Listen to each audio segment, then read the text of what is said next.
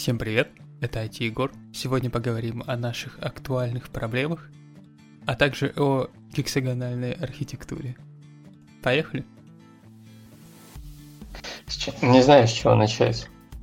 Тут больше какие-то эмоции, что иногда э, не нравится то, что происходит вокруг, может, типа, потому что слегка неэффективно это кажется. Но с другой стороны, это может я, типа, слишком заморачиваюсь, и может, надо наплевать на это. Не знаю, Игорян бы, небось, просто своим делом занимался, бы свои task и делал. Я же Не, ну, я... Ты senior? Ну, я ощущаю себя senior ом. А, ну так это да, но... А что у вас компания сделала, что title повысить? Ты знаешь? Да, знаю. И что, когда ты повысишь? А, ну, короче, у нас такая схема.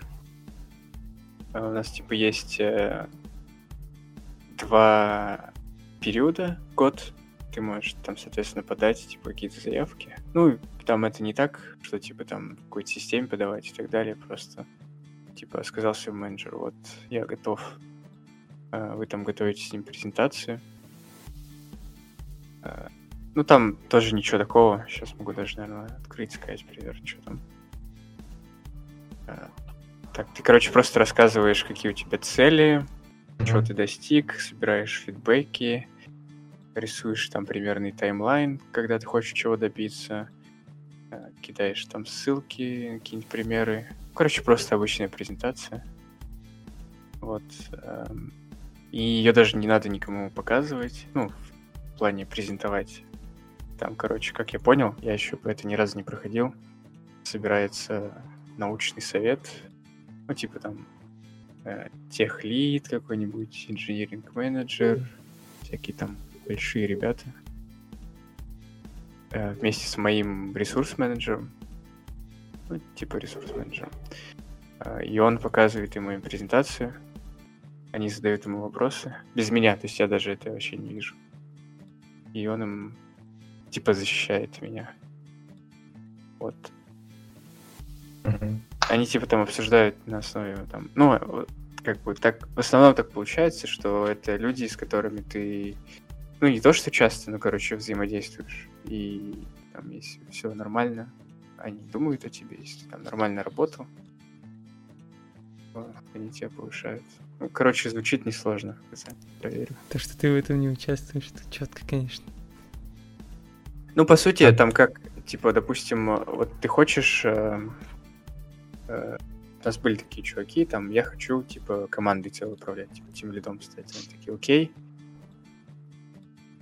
Покажи, там, вот что ты... ты можешь. Да, да, типа, ты там полгода работаешь, как бы, за бесплатно, ну, в плане того, что тебя не повышают.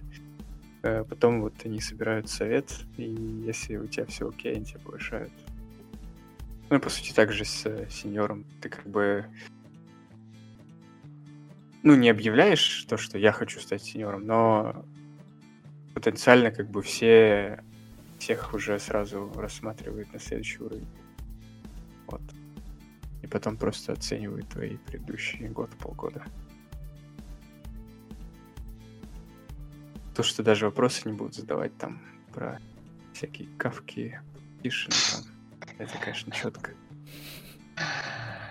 Да. Ну, так, Миш, что в итоге вот ты видишь неэффективность, что ты понимаешь, что ты не можешь это ни, никак исправить? Да, слушай, я... Эм... Я затрудняюсь с этим ничем конкретной проблемой, то есть, может, мое видение, оно расходится с видением окружающих. Может, у меня а, не получается просто по-английски донести до них, что именно хочу передать этим. Ну, типа, что именно, мне кажется, стоит иначе. Ну, типа, в принципе, я иногда такой человек, что я могу, ну, типа, наплевать тоже и сказать, ну, мне, в принципе, пофигу. Типа, хотите делать так, мне вообще насрать.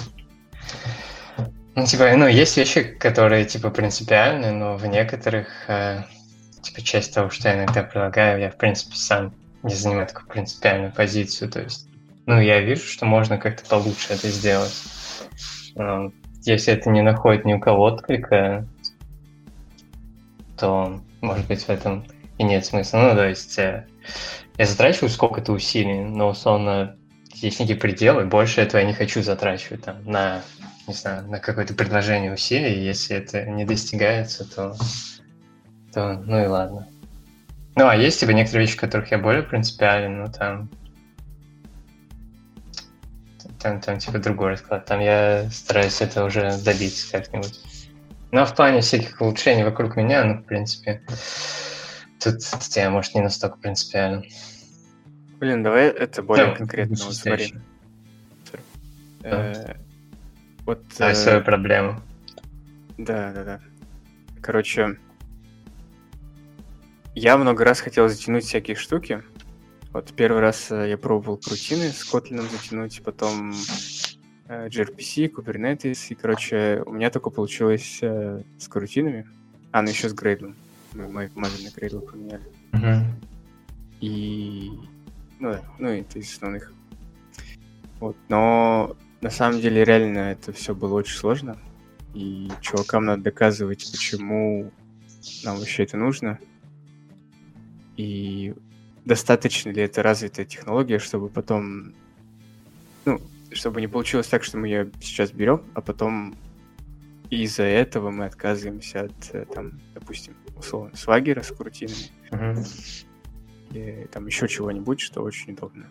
Или, допустим, там в компании используют э, APM от Datadog. Вот, и опять же, те же крутины или там gRPC, если ты их выстраиваешь, то не, будет, не получится ли так, что вот эти фичи, которые все используют, и все, всем они нравятся, всем они нужны, окажутся пока еще не поддерживаемыми или там вообще нереализуемыми. Вот. И это я к чему, что постоянно приходится доказывать, что value от э, использования этого больше, чем использовать какую-то старую штуку. И это типа реально сложно, но ну, я не думаю, для меня это не выглядит как... Это обидно, когда тебе говорят, что, типа, все, ладно, чувак, сори, какого gRPC. Хотя, хотя, блин, ну, типа, ты ему все уже расписал, доказал. Вот. Там потом было, было голосование, и, короче, mm. 10-10-0 другие ворота. Но, типа... Да ты же если ты... другое. Да, да, да. То есть у тебя иногда получается, иногда нет. Тут типа такое. И если, конечно, у тебя вообще всегда по нулям. Это, наверное, реально не очень. Но... Я согласен, если всегда по нулям, то это не очень. Ну, ты смотри, что ты предлагаешь. На самом деле я говорил не только о типа, трудозатратах типа, технических, но и чисто моральных составляющих. Знаешь, когда слишком долго надо это... Ну, вот у меня, в принципе, мне предоставляют э, как бы критерии, не критерий, а как бы стратегию выбора.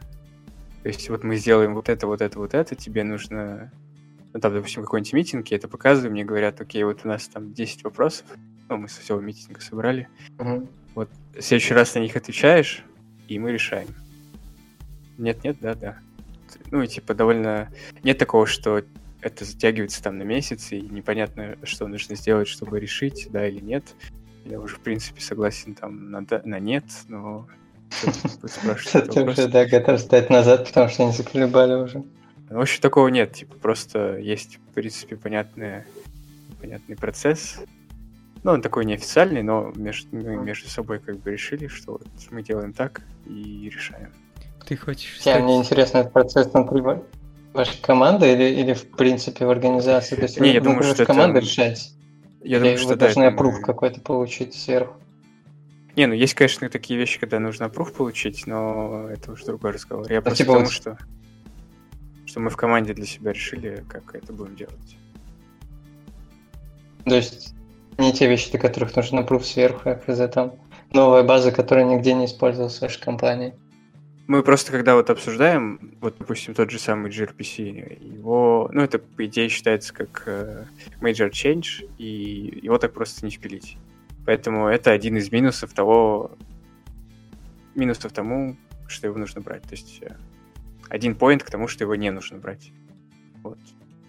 То есть если мы говорим, да, окей, Это значит, что мне потом нужно идти и компании доказывать. Это уже, ну, это другое совсем, там посложнее. Ну, вот, ну, посложнее в плане того, что это просто дольше времени занимает, потом mm-hmm. все security assessment, потому что мы банк, и там... Да, то, это, это, в общем, другое уже, это не то. Это не то, что там люди не хотят, или типа того. Хочешь стать главным по внедрению новых технологий там? Не, я хочу, я хочу, чтобы, короче, на проекте были штуки, которые только я понимаю. Да, да, да. Потом прийти и зарплату повысить.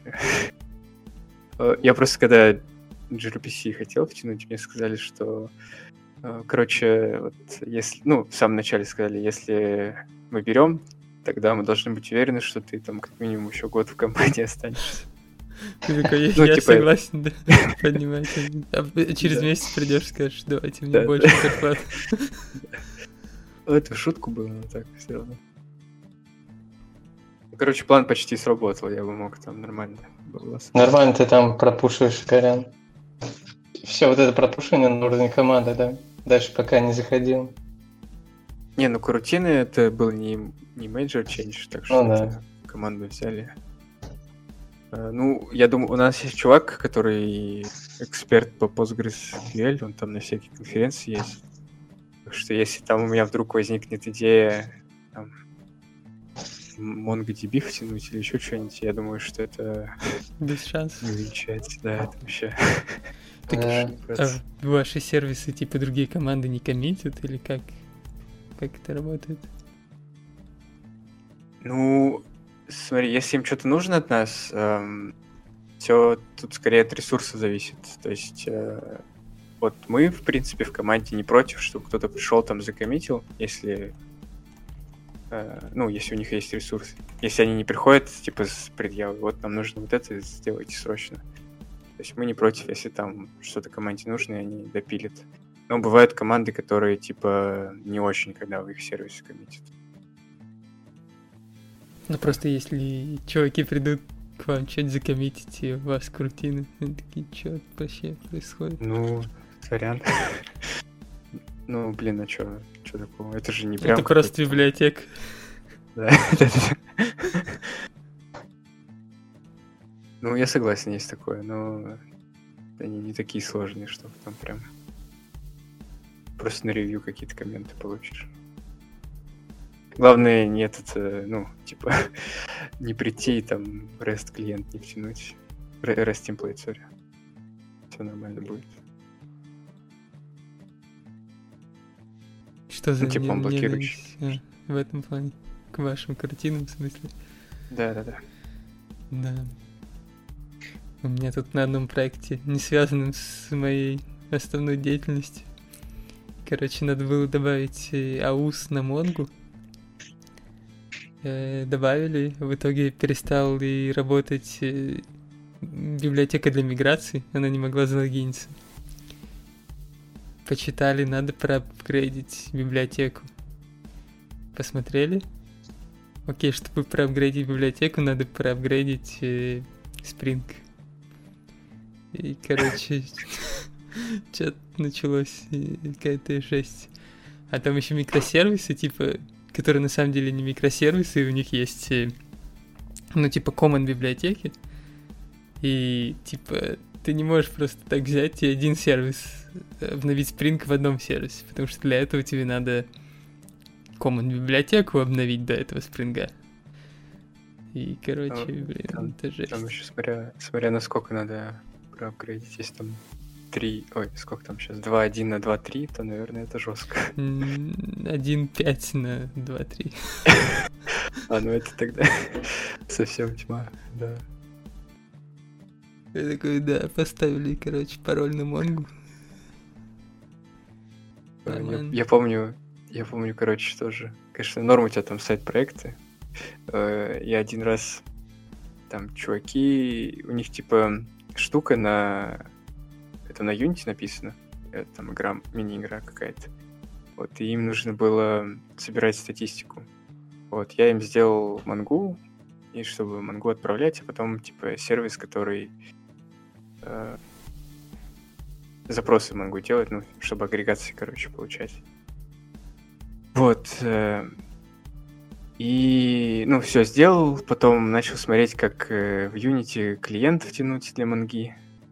И там у чувака стоит, сейчас, чтобы не dot, что-то там, .NET, не четвертой версии, не последней, а там 3.5, что-то такое, ну, примерно.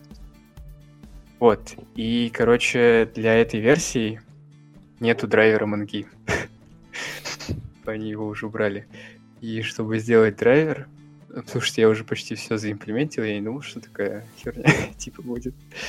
Э, Я пошел на э, GitHub, у них типа это драйвер под открытым кодом, в открытом коде.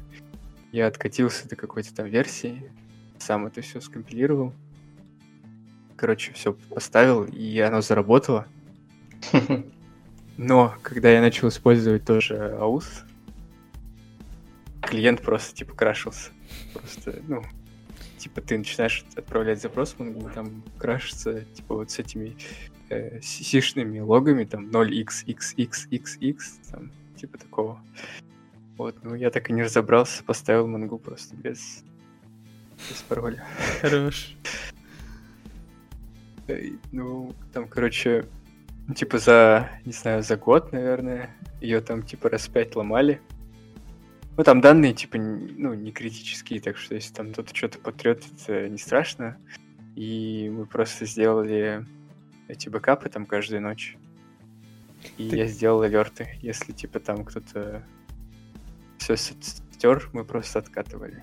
Ты, ладно, патриот, это фигня. Если кто-то начнет у вас хранить что-нибудь там. Ну, это, это, кстати, нормально. Может быть, уже кто-то хранит. Чисто свои пароли у вас в манге. А я зато увидел, типа, как они это делают. э, Типа, коллекцию дропают, сохраняют себе. И в соседнюю коллекцию кладут этот mail, куда надо написать. Сегодня данные отдали. четко. Так что, Миш, ты там про свои эти проблемы разовьешь тему или нет? Слушай, да после того, что я говорил про мог, тут рассказал, мне кажется, мои проблемы не такие глобальные. А, да и на самом деле, ну, есть как бы те вещи, которые, мне кажется, меня больше всех беспокоят, либо у меня накапливается, и я что-нибудь э, пытаюсь это как-нибудь обсудить, либо поделиться своим видением. Но есть какие-то общие, над которыми мы как команда работаем. Да, то есть я не могу сказать, что, типа, я пушу их или что-то такое. Ну, допустим, у нас был выбор базы, и там, типа, несколько человек участвовал. Там какой-то ассессмент э, решений, доступным, доступных нам и так далее. А, ну, это вот в плане выбора технологий тоже. Ну, в итоге мы, как ни странно, сошлись на том, что нам нужна Mongo. Это, ну, мы достаточно много времени потратили, чтобы типа, там все посравнивать, там посмотреть вообще, какая у нас э, какой у нас текущий workload профайл, там, что мы как типа хотим хранить в ней и так далее. Вот, и, и что, ну, потом, типа, тут, тут мы сами не можем принять решение, тут мы, типа, поскольку никто у нас Mongo еще не использует в компании. Ну, типа, мы презентовали это. Ну, условно, там была часть э, встреч, на которых я не участвовал, потому что, ну, типа, у нас есть архитектор, да, условно, чье согласие должно быть на это. Ну и там, типа, другой чувак, который представляет нашу команду, вот они что-то обсуждают без меня. Не особо, скажем, я от начала до конца шел. А, ну, потом мы, соответственно, все вместе что-то презентовали, я там что-то презентовал на эту тему, что, как мы там посравнивали, почему пришли к этому решению, там, плюс-минус и так далее. Ну и потом через какое-то время говорят, ой, знаете, нам еще на security assessment провести. И мы еще теперь ждем. Че, как вообще, когда? Ну вот, пароль не, пароль не забудьте поставить там. Ну, да. Ну, потому что, типа, вот мы, мы как команда, типа, ну, там, я, ты моя команда, мы, типа, вроде сделали все, что могли, и, типа, все равно должны ждать. А условно, ну, у нас уже... а, ну, нам бы было проще, если бы у нас уже была база выбрана, и мы бы могли с ней работать.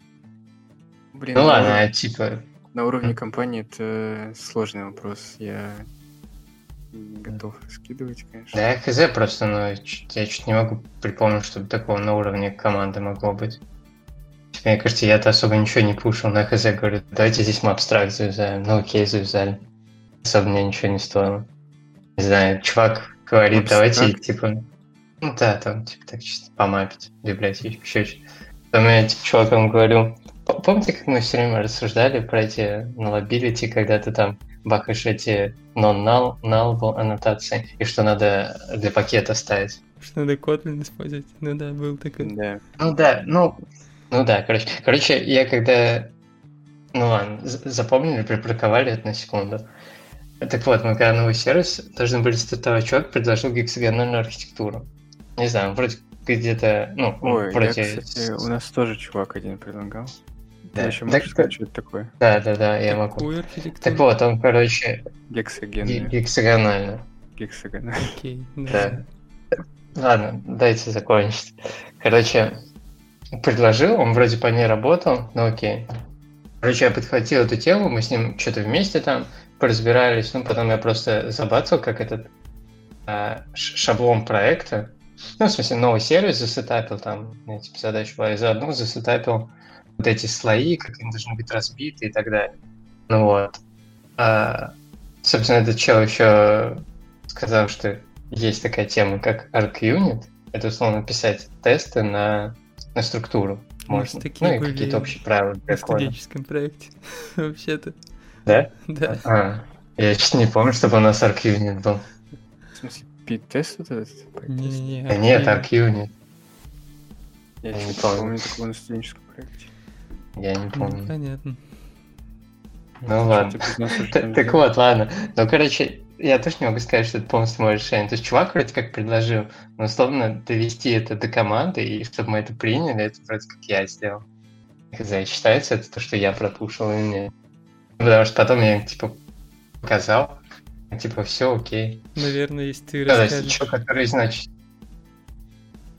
расскажешь, что, что вы подразумеваете под гексагональной архитектурой, просто в моем понимании, а, ну, та архитектура, которая обычно вот у нас в сервисах существует, она не так далека, как бы, от гексагональной. Единственное, ну, возм- возможно, даже гексагональная, она избыточна для обычных сервисов. У нас, короче, чувак один такой. У нас там есть э, время для митинга, когда можно что-то обсудить, что-то рассказать. Он такой, типа, я на следующей неделе буду рассказывать про гексагональную архитектуру. Такой, типа, нихуя, прикольно. Ну, думал, что это что-то вообще такое глобальное. В общем, он потом заболел. Потом на следующий раз сказал, там, короче, ничего такого. У нас, в принципе, примерно и так уже гексагональный, так что... Да, смотрите». так Миш, что вы подразумеваете в итоге под ней? что мы подразумеваем под ней? Э, Это немного сложно, наверное, без, без картиночек рассказать. Мы представили Ну, себе шестиугольник. Хорошо. Да не, не надо представлять шестиугольник, на самом деле. А, Ну ладно, с чего начинается? Есть общий концепт, что типа, который... Я не знаю, кто там, какая последовательность, что была. Ну, короче, допустим, у Роберта Мартина вроде была работа на тему Clean Architecture, где он представлял это как э, типа как сальные окружности, условно, да. То есть у тебя есть некое ядро, потом оно обернуто следующим слоем, следующим. Ну да. И смысл в том, что... Луковая архитектура, типа, Не-не, это, это тоже другое. другое. Со- Сорян. В смысле, Ну, это, короче, разница? смотри, условно, вот, вот это Clean Architecture, ты знаешь, это как интерфейс, есть, типа, ну, там, как реализации гексагональной луковой, хотя, это ж, не знаю, они, может, примерно об одном же, просто два разных чувака высказались, и один сказал, что это гексагонально, другой сказал, что, а, вот, типа, в своем, в своей статье он назвал луковой архитектурой. Вот, ну, то есть, есть такие слои, условно, тебе каждое взаимодействие, ну, сравнивая с layered архитектурой, когда у тебя пришло что-то на контроллер, ты сходил в базу, тебе это вернулось. У тебя типа, пришло на контроллер, контроллер знает о твоем сервисе. Сервис знает о репозитории, типа, ну, репозиторий сходил в базу, это все вернулось по цепочке. Ну, типа, фишка в том, что типа, реализуя это, ты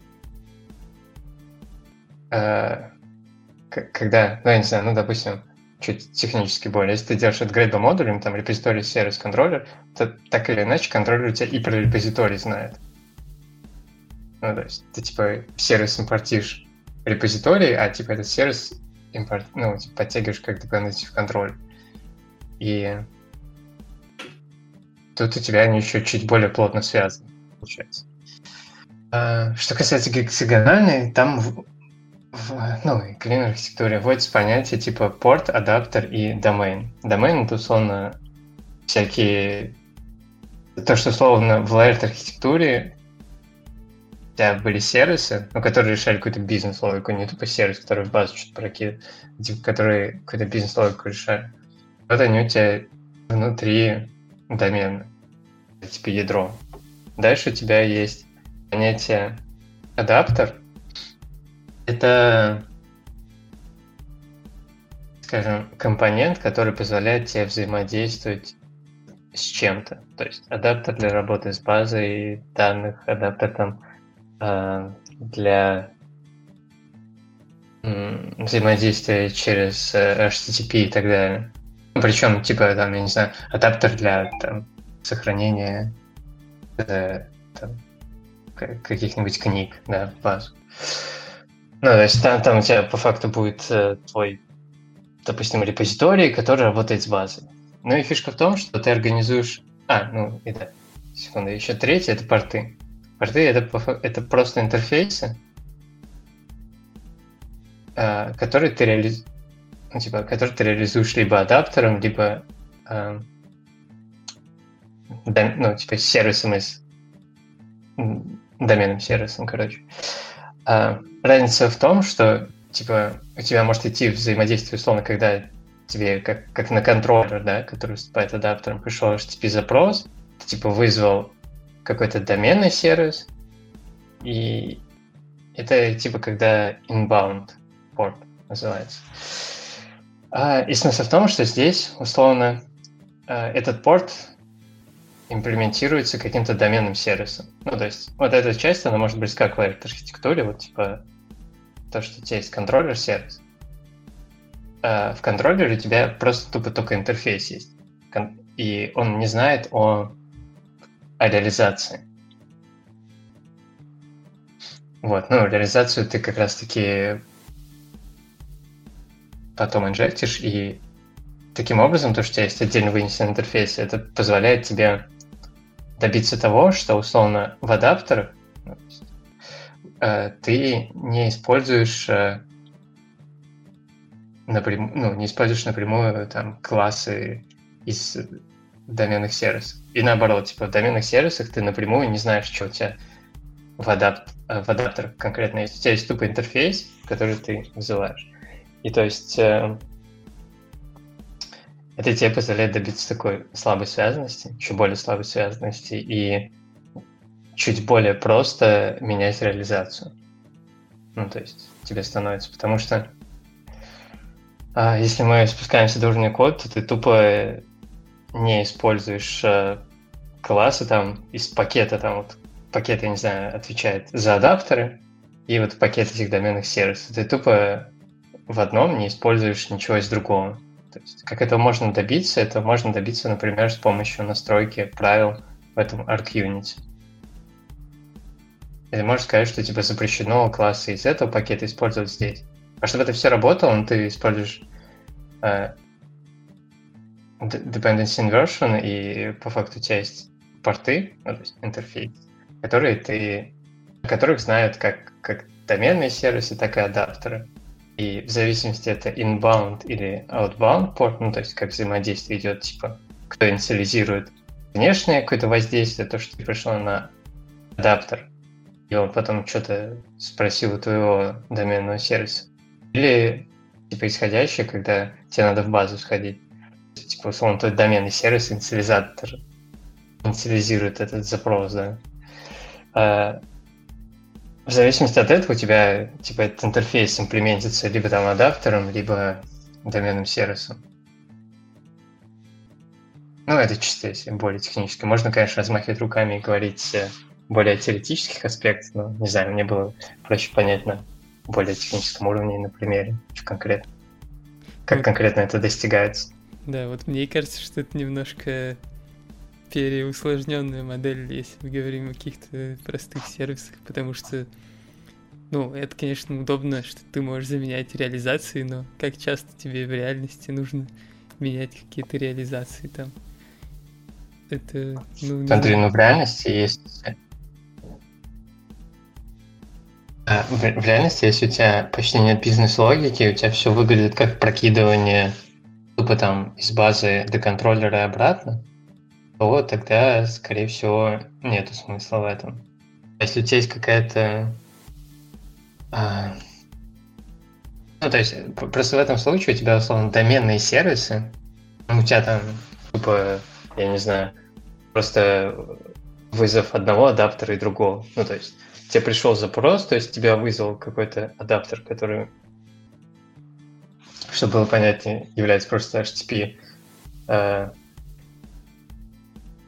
ну, типа контроллером, который HTTP запрос, на который мапится. И, собственно, этот контроллер вызвал твой доменный сервис, доменный сервис тупо вызвал базу, и все. Если ничего нету, то да, это может быть лишнее переусложнение, возможно, это даже при таком сетапе тебе удобнее использовать, я не знаю, одну модель, просто прокидывать ее от базы до контроллера.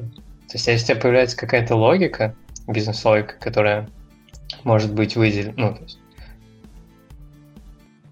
э, то уже, если ее достаточно много, и она там, я не знаю, сложная, становится, то уже есть смысл задуматься о гексагональной архитектуре. Ну вот, э, взять, например, а... наш э, студенческий проект, опять же, у нас, получается, там есть два адаптера, и есть один адаптер это для Телеграма, один для REST API. И, в принципе... И также адаптер для базы. Ну, я имею в виду входящие. Я, я так понял, это порт, а не адаптер. Не-не-не, смотрите, очень, очень важно сразу сходу понять, mm-hmm. что там говорим гексагональный порт, это, это условно связующее звено между адаптером доменом. То есть это типа не порт, физический порт, то, что тебе типа через него пришло, пришел сигнал извне, и он типа четко отзывается. Нет, тупо, короче, связующее звено между адаптером и доменом. Типа, если мы домен как ядро представим, вот считай, порты это, я не знаю, некий выход из этого ядра на следующий слой, который там вокруг, который является адаптерами. Короче, порт это интерфейс домена. Правильно? Не, не, смотри, это, это интерфейс, который позволяет взаим, ну, типа, взаимодействовать доменной твоей, ну, короче, доменным сервисом, ну, вот ядру доменной области и, и по следующему слою твоих адаптеров. И в зависимости от того, типа, inbound или outbound, ну, то есть, типа, это к тебе запросы приходят через этот, к доменной области приходят через этот порт или, типа, че- через э, этот порт доменной области что-то с адаптером взаимодействует, это имплементируется, ну, либо доменным каким-то сервисом, либо, наоборот, э, адаптером. То есть... Ну, хотите, я вам сейчас картинку скину, ну, нормально. Ну, я просто хочу понять, как это выглядит э, в коде. То есть, ну, по сути, это какой-то интерфейс, ну, который реализует либо доменный сервис, либо другой адаптер. Правильно? Да, да, все, все так. Типа, а с противоположной стороны просто по этому интерфейсу инжектится. Вот, я просто думаю, ну, вот он, есть, да. у нас вот есть типа два адаптера для Telegram и для REST API. Мы скипаем порты, и у нас сразу есть сервис. И типа, нужно ли нам здесь еще какое-то усложнение, чтобы чего-то достичь? Ну, в том плане, что мы уже сделали всю логику на уровне сервиса там. Ну, это специально так задумывалось. И там, например, все валидации на уровне сервиса. И так далее. И то есть, uh-huh. получается, мы особо... Ну, как-то мы можем, конечно, какой-то гибкости достичь, но я не знаю, я вот не уверен, что, может быть, в каких-то суперсложных кейсах это можно использовать. Mm. Слушай, это даже не то, что суперсложно, тут просто когда мы говорим о такой архитектуре, это что-то, что очень связано с domain-driven design. То есть, когда ты говоришь о своей доменной модели, доменной области, типа, и ты не хочешь, чтобы тебя твоя доменная модель она как бы протекала куда-то вовне, в твой REST API, я не знаю, и так далее. То есть ты хочешь, чтобы у тебя была четко отделена твоя доменная модель от каких-то твоих контрактов, я не знаю, с э, внешними э, консюмерами какими-то еще, с кем-нибудь. Да, но получается, То есть, ну если уже... Это про... не только про... Да, да, если мы про domain driven уже говорим, то ну там, там же еще все сложнее. И там, по идее, у тебя там логика должна даже не в сервисах быть, а именно в domain entities у тебя должны быть, в которых вся логика находится. То есть у тебя должны быть не объекты как... Короче, у тебя должно быть объектно-ориентированное программирование в domain-driven. Ну, ну да, типа не Poker, а, а эти самые Java Beans. Ну, да, да, да. И, короче, вот поэтому это еще как бы сложнее. Не знаю, насколько... В общем, я даже пытался сделать что-то подобное okay. в, од- в одном месте. Короче, я столкнулся с какой проблемой?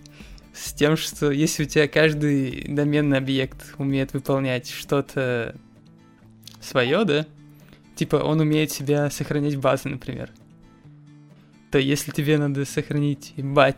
10 этих объектов, тебе надо батч сделать. Вот тут вопрос, как бы, тебе он умеет сохранять себя, но мне надо, чтобы 10 одним запросом сохранить. И как вот это делать?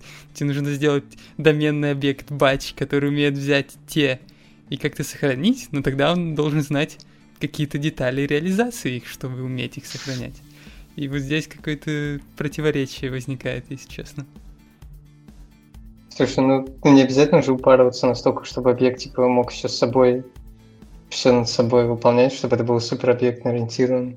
Ну просто, возможно, тогда ну, вообще да. нет смысла даже в него лезть, если такие ограничения возникают. Ну просто пока мы сохраняли по одной сущности, все работало нормально. А потом мы поняли, что есть некоторые более сложные варианты, и как-то стало все не так однозначно.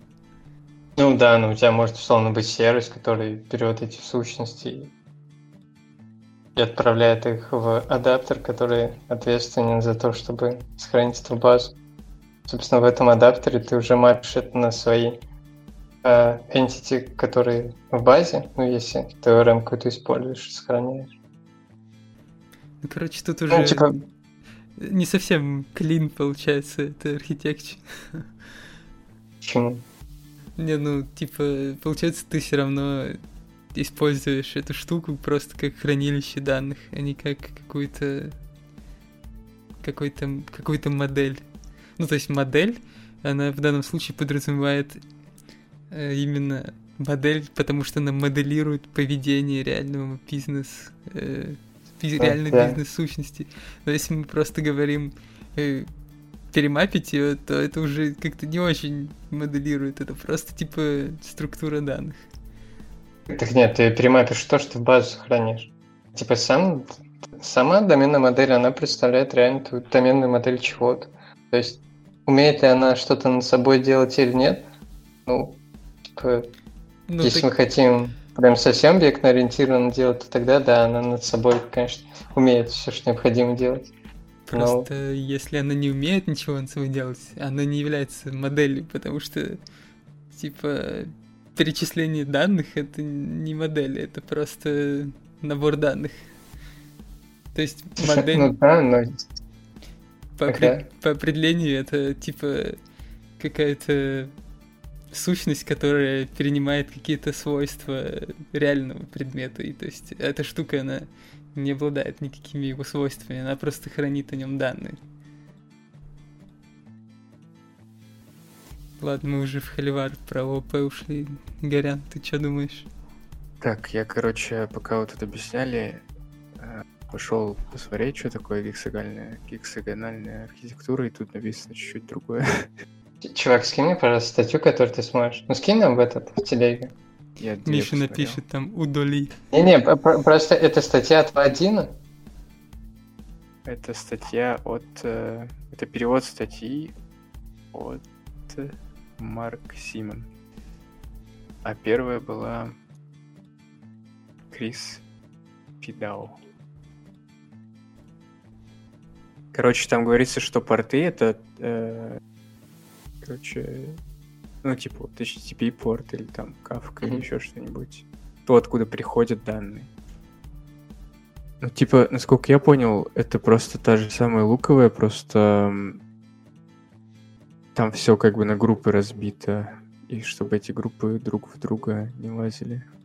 Вот, смотри, я тебе скинул свою подборку. Ну, я коллега скидывал на эту тему.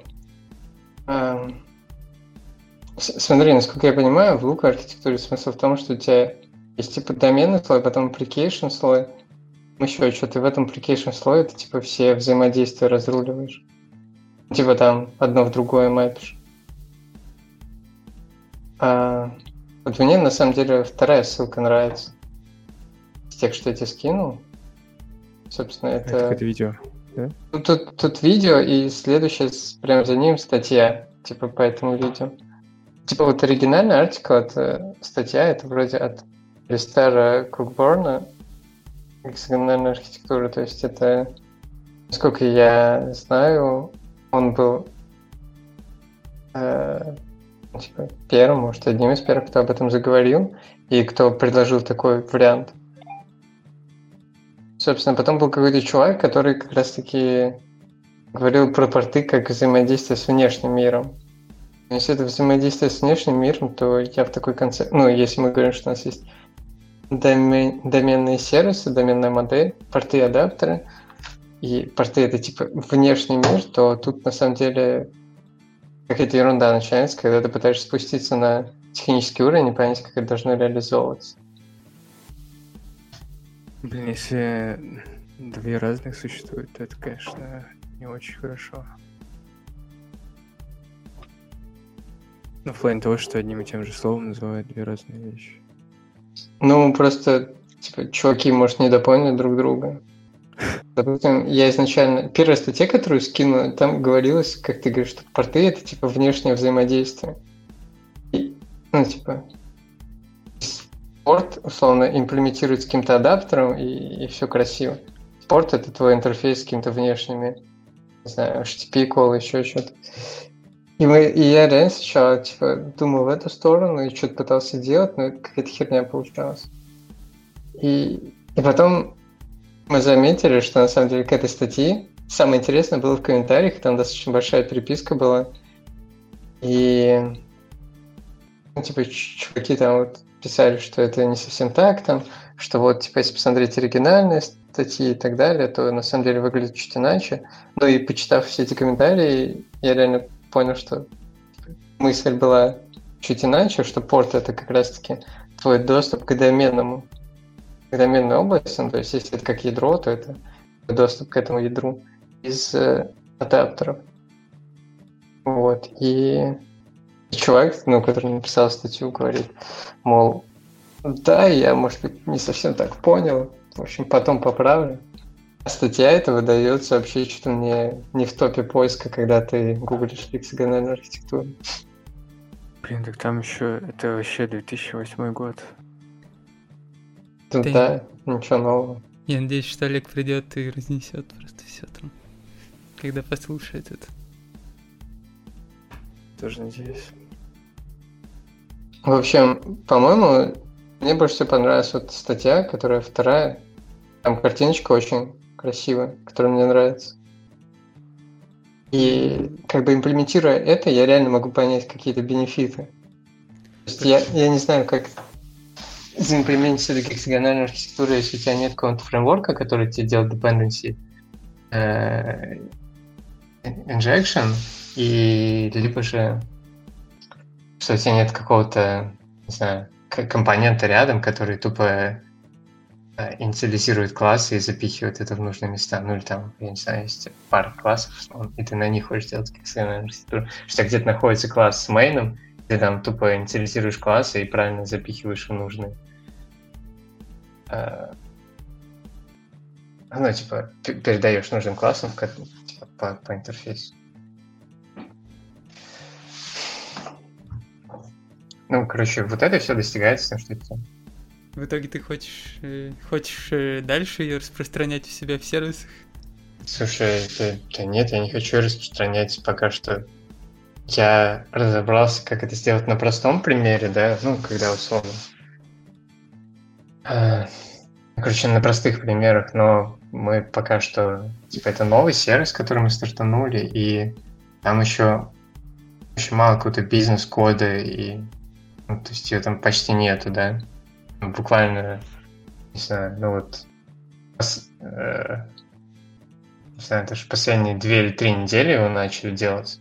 Ну и там большая часть работы это была, чтобы всякие технические зависимости убрать, это там настроить pipeline и так далее. То есть, ну, по факту мы какого-то бизнес-кода э, ничего особо не писали. То есть по минимуму. Ну и пока непонятно, как это, какое будет послевкусие, когда там реально будет уже много всего, я не знаю. Какое там будет приличное количество классов. Просто это будет или нет. Вот. Ну и еще, на самом деле, тут все усложняется у нас э, тем, что э, мы решили делать модульный монолит, да, который в дальнейшем мы хотим, типа, каждый модуль в дальнейшем должен стать отдельным сервисом. Ну, просто сейчас, чтобы проверить сон, то, что мы. Наша гипотеза с той архитектуры, которую мы видим, к которой мы должны прийти, она, типа, правильная, чтобы побыстрее стартануть, э, мы просто сделали модульный монолит. И, и каждый компонент в этом, который является грейдом модулем, он как бы построен по этой гексагональной архитектуре. И типа тут более сложный кейс, поскольку, ну, поскольку они э, в одном аналите, если бы это были разные сервисы, то они взаимодействовали по HTTP, возможно. Ну, либо там через Q какой-нибудь. Ну, Q и так можно реализовать. Ну, типа, они взаимодействовали по HTTP. А когда они в одном аналите, то нет смысла, чтобы они друг друга вызывали по HTTP. И типа, ну, тут ты что-то из одного там импортишь напрямую в другой, и ну, посмотрим, как себя покажет гексагональная архитектура здесь. Ну, вы же можете арк-юниты для этого использовать. Э, так, в смысле, мы все покрыли арк-юнитом. Да, не боитесь, что распилить это на отдельные сервисы будет вам сложнее и дороже, чем сразу начать это отдельными сервисами делать? Слушай, ну это экономит сейчас какое-то время, и нам важно, наверное, сделать тонно... Вам важно сейчас это время, да? Да, да, да. Ну, я бы не сказал, что это MVP, но, условно, первую какую-то имплементацию той фичи, над которой мы работаем, нам важно сделать как можно быстрее. А дальше мы уже можем, ну, если что, это разделить. И то есть, выбрав гексагональную архитектуру и заранее понимая, что нам надо будет это разделять, но мы стараемся типа, избегать каких-то прямых зависимостей э, между компонентами. Ну, то есть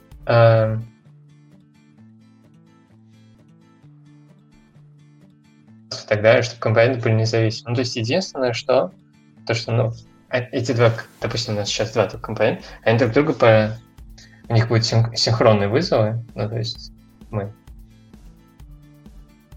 так это видим. А, и, ну, сейчас это просто заменено на тупо вызовы метода класса, ну, потому что нет смысла делать. И, ну, здесь, да, возможно, надо будет чуть-чуть добавить э, кода и подкорректировать, чтобы это уже был контроль.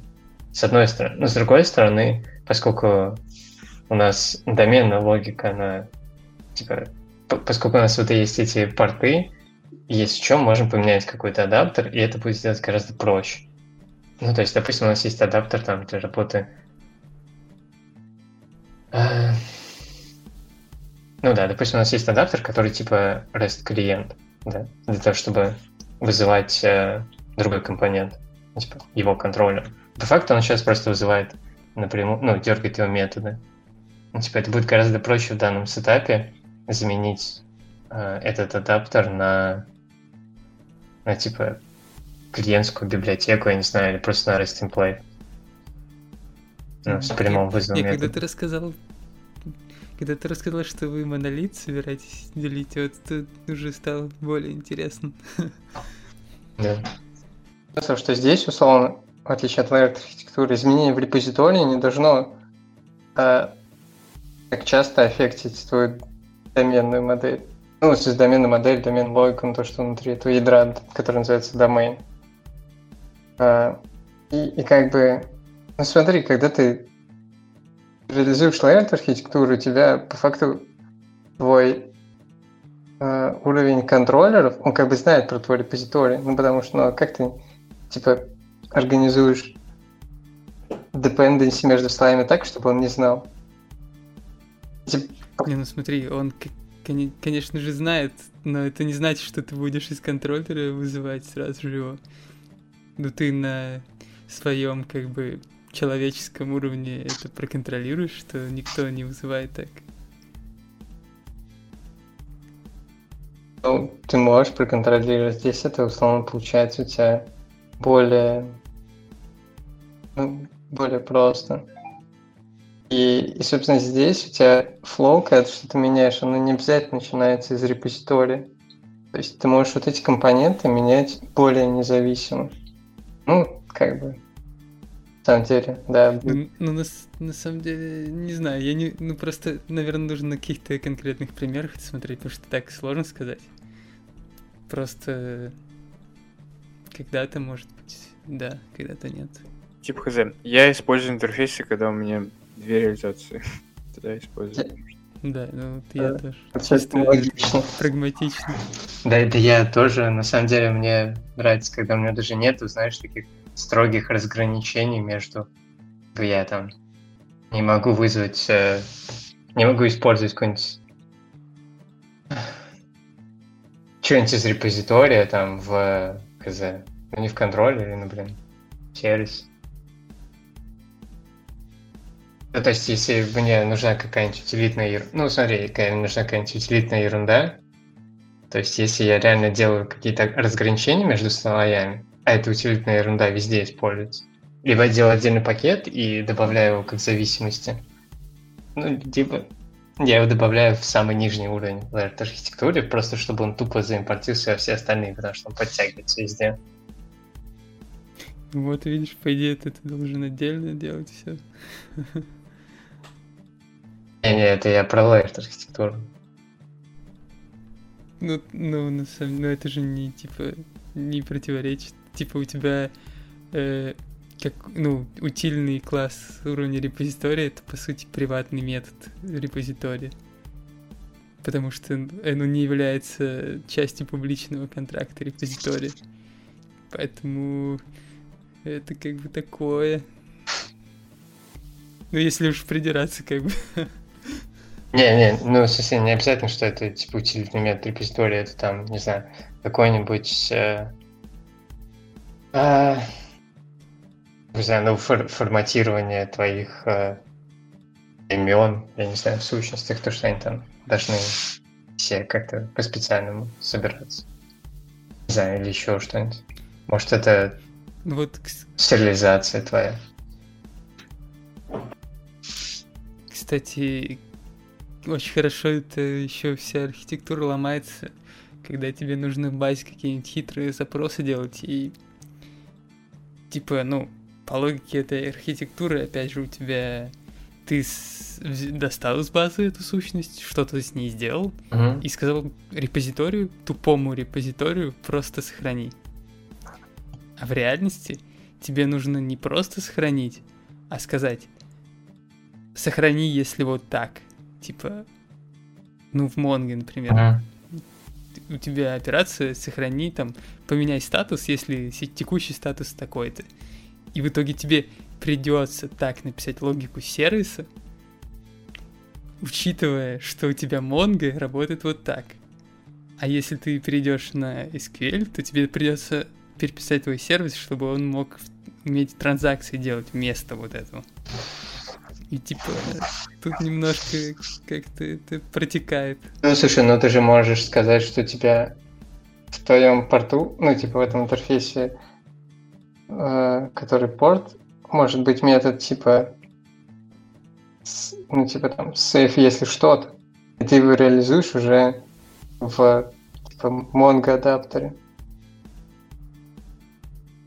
То есть ты, ты туда просто передаешь свою сущность, доменную, да, Да, да, да. там уже ее в entity сохраняешь. Да, но само на- наличие такого метода, оно продиктовано просто тем, что Mongo так делает. Если бы у тебя были транзакции э, в реляционной базе, ты бы так не стал делать.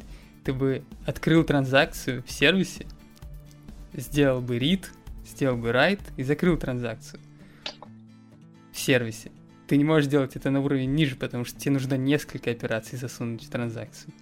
Либо у тебя будет порт, который исполняет э, бизнес-операции какие-то. Если тебе нужно несколько засунуть в одну транзакцию, и вот тут как бы противоречие такое. Ну да, я согласен, это в принципе валидный кейс. Давай подумаем, можно ли это как-то иначе сделать. Не, ну, наверное, сейчас не знаю, не я- транза- не транзакционное, транзакционное, то тебе надо будет что-то поменять. Ну вот я думал, но я не придумал как. Типа просто у тебя немножко архитектура начинает строиться от того, что ты используешь. Надо все, Ну то все есть транзакции в один запрос сделать. в контроллере транзакшн вешать всё.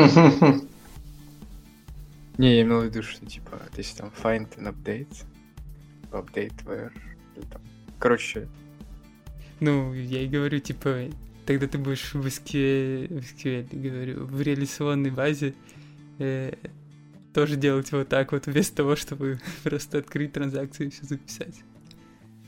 Но это будет работать, конечно, но вопрос, хочешь ли ты не, просто я делать? думаю, есть кейс, когда в SQL нельзя одним запросом написать, а в Mongo можно, или там наоборот. Ну, да, ну и к тому и речь, что, типа, тебе придется как-то выкручиваться.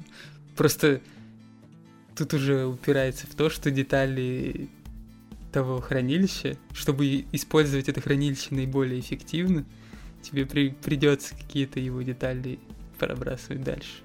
Ну да, слушай, а вот эти еще всякие сложные критерии, query-билдеры. Ну да, ну там с ними и начинается. Типа у тебя же по факту в них-то тоже чуть-чуть логики зашиты. Ну да, да, да, если ты там начинаешь эндор всякие делать Да, и да. все такое, И тут вопрос, типа, ну в адаптере это фигачить или нет? тебе нужно сделать такую доменную модель, которая будет мапиться потом на критерии. Да не, ну слушай, ну это типа, Ти- мне кажется, это все-таки не к доменной модели. То есть от доменной модели это может быть какие-нибудь твои книги, еще что-то, ну а критерии это критерии, это твои, типа... Ну, в смысле, сделать, э, кри- ну, чтобы у тебя это было А, тоже Чтобы это не, часть не модели. битовка типа. была, а типа, чтобы она сама себя билдить умела. То есть, что твоя доменная Ну, модель чтобы умела она- из критерий сама себя билдить. То есть билдить запрос. Ну, типа того. А, да, интересно. Ну, Тут, наверное, надо попробовать начать это писать и посмотреть, как, как будет. О чем мы вообще это обсуждали? Я не А, мы знаю. начали с того же, что... С твоих рассказов. С Как... проблем. Не, мои рассказы так, э, что типа С проблем Да. начали. как психотерапия для Миши. Не, не, не, слушай, вот это, это вообще наоборот, типа, положительный опыт. Отрицательный опыт это связано с каким-то, с, с организацией процесса, я не знаю. Это просто, так если грубо сказать, как я это вижу, понятное дело, что это субъективно, и может чуваки видят это по-другому. Типа у нас есть рефайленты, а, ну, короче, мы как-то истории тупо там попилили. То есть истории пишут разработчики чаще всего. Ну, то есть, условно, у нас была story mapping сессия, где мы там накидали, нас истории могут быть тупо пустые. Истории с заголовками мы создавали, ну, типа там, некоторые разработчики какие помогли их создать. И теперь, перед рефайнментом, должны другие разработчики сделать homework, типа там, понять, о чем эта история, написать там acceptance критерии, написать technical notes, типа разжевать, как это должно быть сделано, какие там подводные камни. Может, есть какие-то вопросы, которые там он сам не может ответить, либо надо, чтобы типа, все уже обсудили на refinement, записать их, ну, либо предложить решение. Два решения возможных, ну, чтобы, типа, все поучаствовали. Типа, он может предложить несколько, ну, типа, сказать, там, не знаю, какое ему нравится. Ну, может не говорить, чтобы все а, обсудили это на рефайменте. Собственно, смысл в том, что он заполняет эту историю всем необходимым, потом на рефайменте это все обсуждается и типа оценивается, дай бог, сразу. Но, как правило, то, что хрена времени занимает. И как результат, ну, типа, на этот homework ты тратишь, я хз, там, от пол, ну, может, ну, я думаю, не меньше, чем полдня в среднем. А, и почему-то почти на каждую историю так получается, что предлагают делать этот homework. А, и была бы польза. Но я, честно, не вижу. Я, допустим, я пропустил планинг и refinement, потому что был в отпуске. Я беру тупо историю, ну, то есть потому что же спринт как-то напихали и так далее. Беру истории, которые еще не начаты, и там, ну, ни хрена не понятно, что ты должен сделать. Вот я просто ее читаю, у меня есть два разных мнения о том, что конкретно здесь надо сделать. Причем они ну, связаны, но не сильно. Потому что ну, там есть acceptance критерии, может, нет, еще что-нибудь. Описание такое, что если ты не был на этом рефайменте, ты все равно не поймешь, о чем это. Ну, типа, короче, полный трэш. И что мне здесь не нравится? Две да, ладно, скажи, что мне не нравится, а потом скажи, что может быть проблема.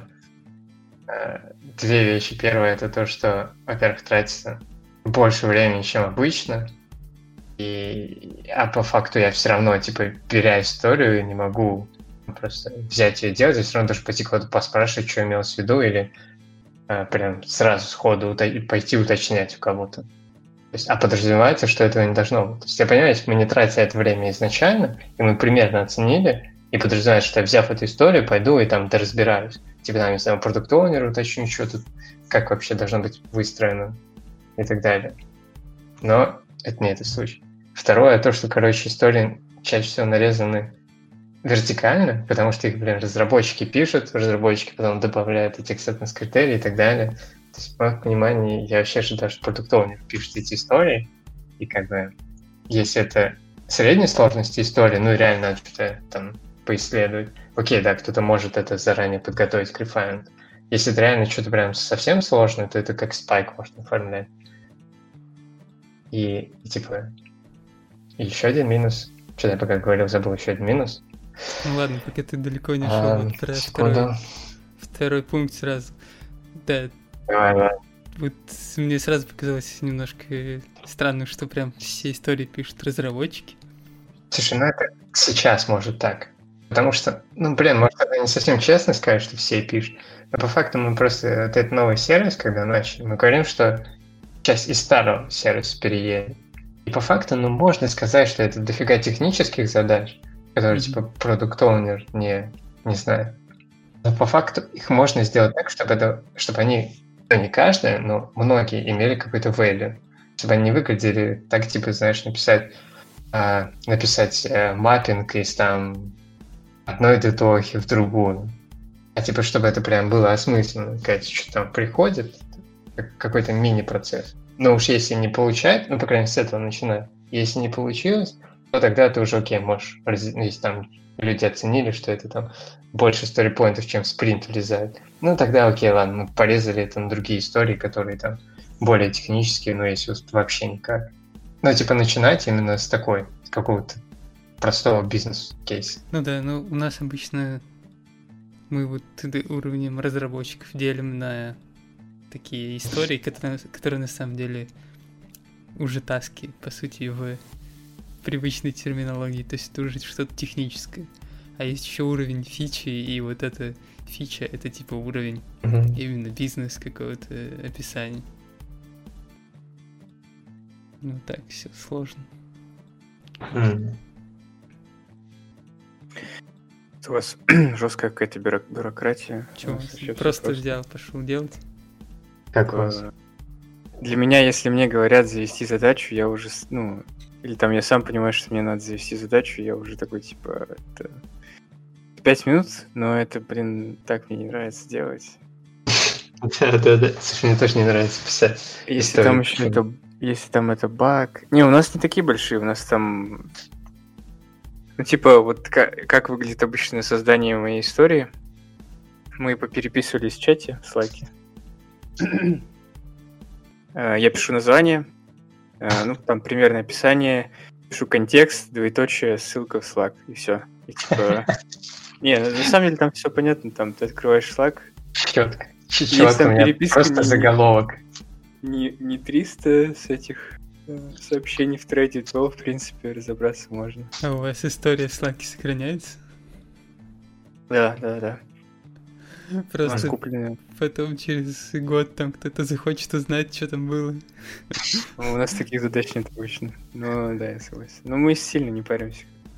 У нас есть вот эти project менеджеры Они особо там Или ничего не делают. Или А продукт или продукт? Они сами не знают, наверное. Я особо не в курсе. Мы их как-то называем, они обижаются, надо по-другому. Я не запомнил, как. Называй продукт менеджер. Может, на немецком, да. Как это интересно будет. Короче, они типа так примерно говорят нам, что делать, и иногда приносят какие-то бизнес-задачи. А, И мы им говорим, короче, ничего не понятно, идите дальше разбирайтесь. Они идут дальше разбираются. А так в целом вот есть какая-нибудь штука, вот сделайте нам, чтобы там данные про юзера вот отсюда попадали сюда. И мы, окей, поехали там, выбираем данные, там кавка. Бывает, что что-нибудь. конструктивная беседа тоже утомляет. Но если вы все-таки дослушали до этого момента, Показали, все спасибо хорошо. вам за это. Ставьте лайки, подписывайтесь на канал. У нас в Без- основном... Без, без истории, без всего, просто чисто. Не, не, Кто, кто как ляпает, типа, ой, я пойду кафе